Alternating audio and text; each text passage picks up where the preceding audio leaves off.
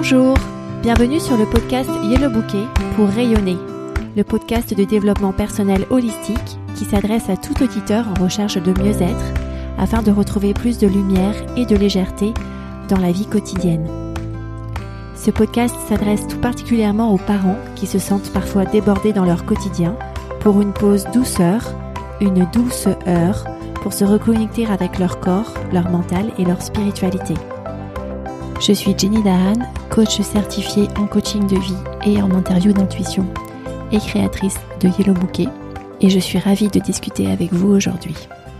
Bienvenue dans l'épisode 65 du podcast Yellow Bouquet pour rayonner où nous avons parlé des lieux qui vous entourent.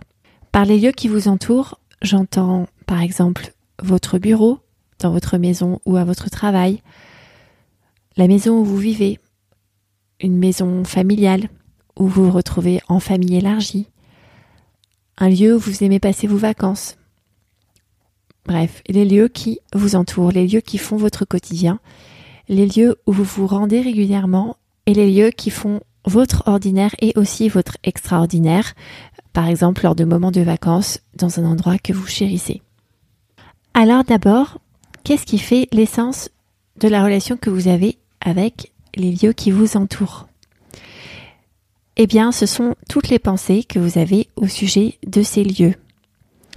Si de votre maison, vous avez plutôt tendance à penser que c'est toujours le désordre, qu'il y a trop de bruit, que c'est plutôt sombre, que c'est trop bruyant, que c'est mal exposé, que c'est mal desservi, alors vous allez ressentir des émotions d'inconfort, de tumulte, d'inquiétude, de manque, de solitude.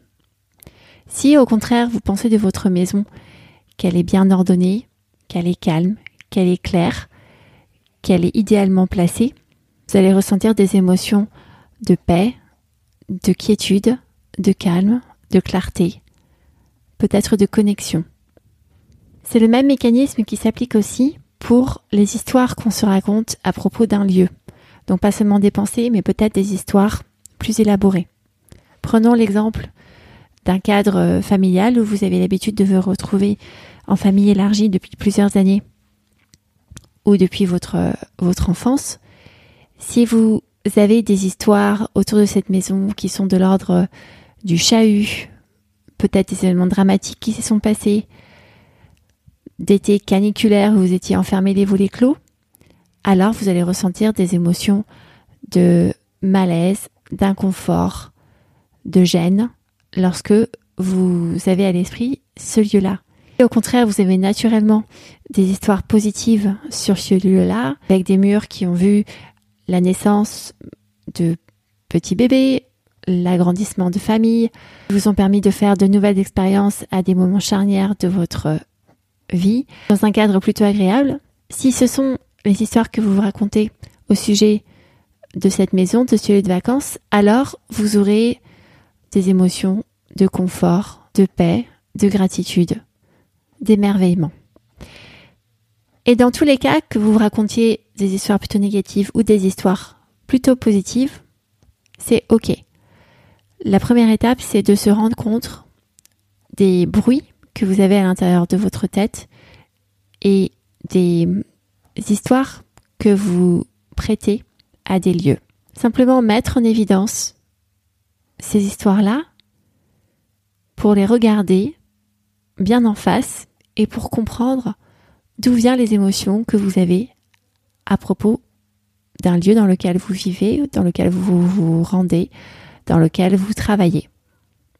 La deuxième étape, une fois qu'on a mis en évidence ces histoires-là, c'est de les accepter. De ne pas y résister, de les accepter. Les accepter avec mollesse, les accepter avec agilité. Arrêtez de, résister ou de ne pas entendre des mots que vous vous dites à propos de certains lieux. Les laisser parler, les laisser se montrer. Et ça vous procurera déjà une grosse vague d'acceptation qui vous amène aux trois quarts du chemin vers une autre perspective sur le lieu où vous vivez ou le lieu où vous vous rendez si vous souhaitez changer le type d'émotion que vous ressentez lorsque vous êtes dans leur parage. Une fois que vous avez atteint cette étape d'acceptation, alors vous pouvez rajouter une dose d'intentionnalité et créer pour vous-même les émotions que vous voulez ressentir lorsque vous êtes dans ces lieux-là. Et dans la deuxième partie de ce podcast, on va prendre un exemple sur votre, votre lieu de vie, la maison où vous habitez, pour voir comment est-ce qu'on arrive à apporter cette dose d'intentionnalité une fois qu'on est passé par les étapes de mise en évidence des histoires et ensuite d'acceptation. Si vous allez directement à l'étape d'intentionnalité, ça ne marchera pas. Vous serez renvoyé directement à la case de départ qui est la phase de mise en évidence. Alors comment être plus intentionnel avec les émotions qu'on veut ressentir dans sa maison? Le premier arrêt ici, c'est de vous demander quelles sont les valeurs que vous voulez que votre maison reflète. Est-ce que vous voulez que ce soit par exemple un lieu de paix, un lieu de repos, un lieu d'accueil? Ou est-ce que vous voulez que ce soit un lieu d'intimité, un lieu de connexion, un lieu de clarté?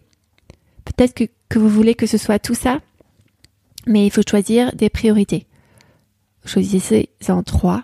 Une fois que vous avez déterminé ces valeurs, eh bien, cela va générer des actions plus précises pour vous ces valeurs, en fait, vont être le résultat que vous créez pour vous-même. Et pour avoir ces résultats, par exemple, d'accueil, les actions que vous allez mener, c'est peut-être une maison simple que vous pouvez ranger facilement pour accueillir des gens, une maison avec un espace de réception qui soit mis en valeur. Si vous choisissez au contraire ou en complément une valeur de paix, en action, ce sera sans doute aussi la simplicité avec peu de choses à arranger pour éviter les conflits dans la famille ou les crises de nerfs à cause de trop grands désordres. Ce sera sans doute aussi un espace où vous pouvez avoir une bougie, des senteurs en fonction de, vos préférences personnelles. Les valeurs que vous voulez que votre intérieur représente vont guider les actions que vous allez mener chez vous. Dans tous les cas, je vous invite à choisir parmi l'une de ces trois valeurs l'amour. L'amour de soi et l'amour des autres.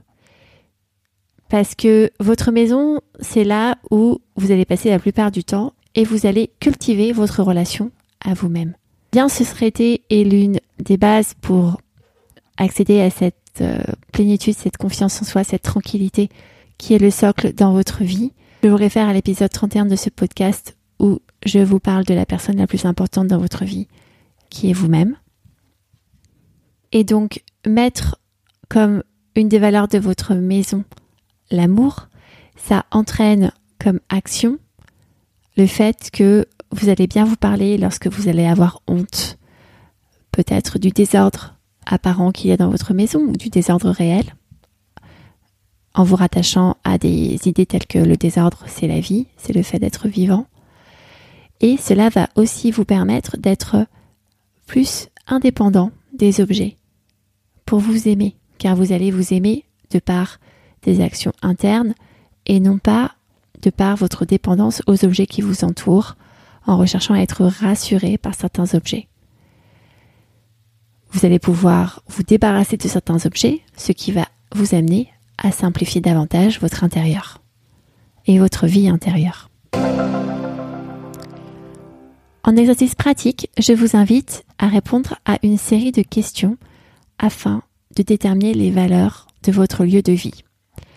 Je m'inspire ici du site Les Paulettes Imparfaites de Géraldine Nour que je mets en référence de cet épisode. Première question, qu'est-ce que tu aspires à vivre chez toi? Deuxième question, comment visualises-tu cette vie chez toi? Et troisième question, comment te sens-tu chez toi lorsque tu as cet espace autour de toi? En récapitulatif, au niveau du corps, eh bien, les lieux sont les espaces qui abritent votre corps physique. On est dans le royaume de la forme. Euh, donc, avoir des espaces qui sont propices à la détente, à l'écoute de son corps, facilite la connexion intérieure. Donc il y a les pièces d'usage pour recharger son corps telles que la cuisine pour bien cuisiner, le lit pour bien dormir, lumière naturelle d'un logement pour avoir de la vitamine D, des méthodes beaucoup plus poussées telles que le feng shui pour aménager sa maison de manière idéale. Les lieux que vous traversez ou les lieux où vous vivez sont les lieux où tous vos sens peuvent s'exprimer. Et donc regardez les parages où vous vous rendez avec cette approche de qu'est-ce qui va éveiller mon corps, qu'est-ce qui va exciter mes sens, qu'est-ce qui va donner du délice à mes sens, vous permet de vous sentir encore plus vivant.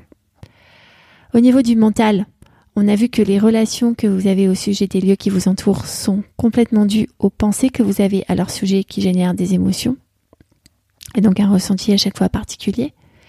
Et au niveau spirituel, votre premier lieu, il est à l'intérieur de vous. Donc on passe de l'espace formel à l'espace informel. Votre premier lieu de vie est à l'intérieur de vous, c'est là où vous avez la première source de tranquillité, de repos, de bien-être. Et faire de la place chez soi, c'est aussi faire de la place en soi pour pouvoir créer comme une maison en plus dans votre intérieur et vous sentir à l'aise. Si vous souhaitez ranger votre maison intérieure, je vous invite à rejoindre mon programme de 12 semaines qui s'adresse aux mamans qui travaillent et qui trouvent que leur vie pourrait être de meilleure qualité. Je leur permets de redevenir présentes dans le ici et le maintenant. Pratiquement, je leur permets de se faire entendre au travail et de ne plus crier sur leurs enfants. Et je les aide à créer plus d'espace dans leur maison intérieure. Si vous êtes intéressé, inscrivez-vous sur yellowbouquet.com slash programme complet en un seul mot. À bientôt!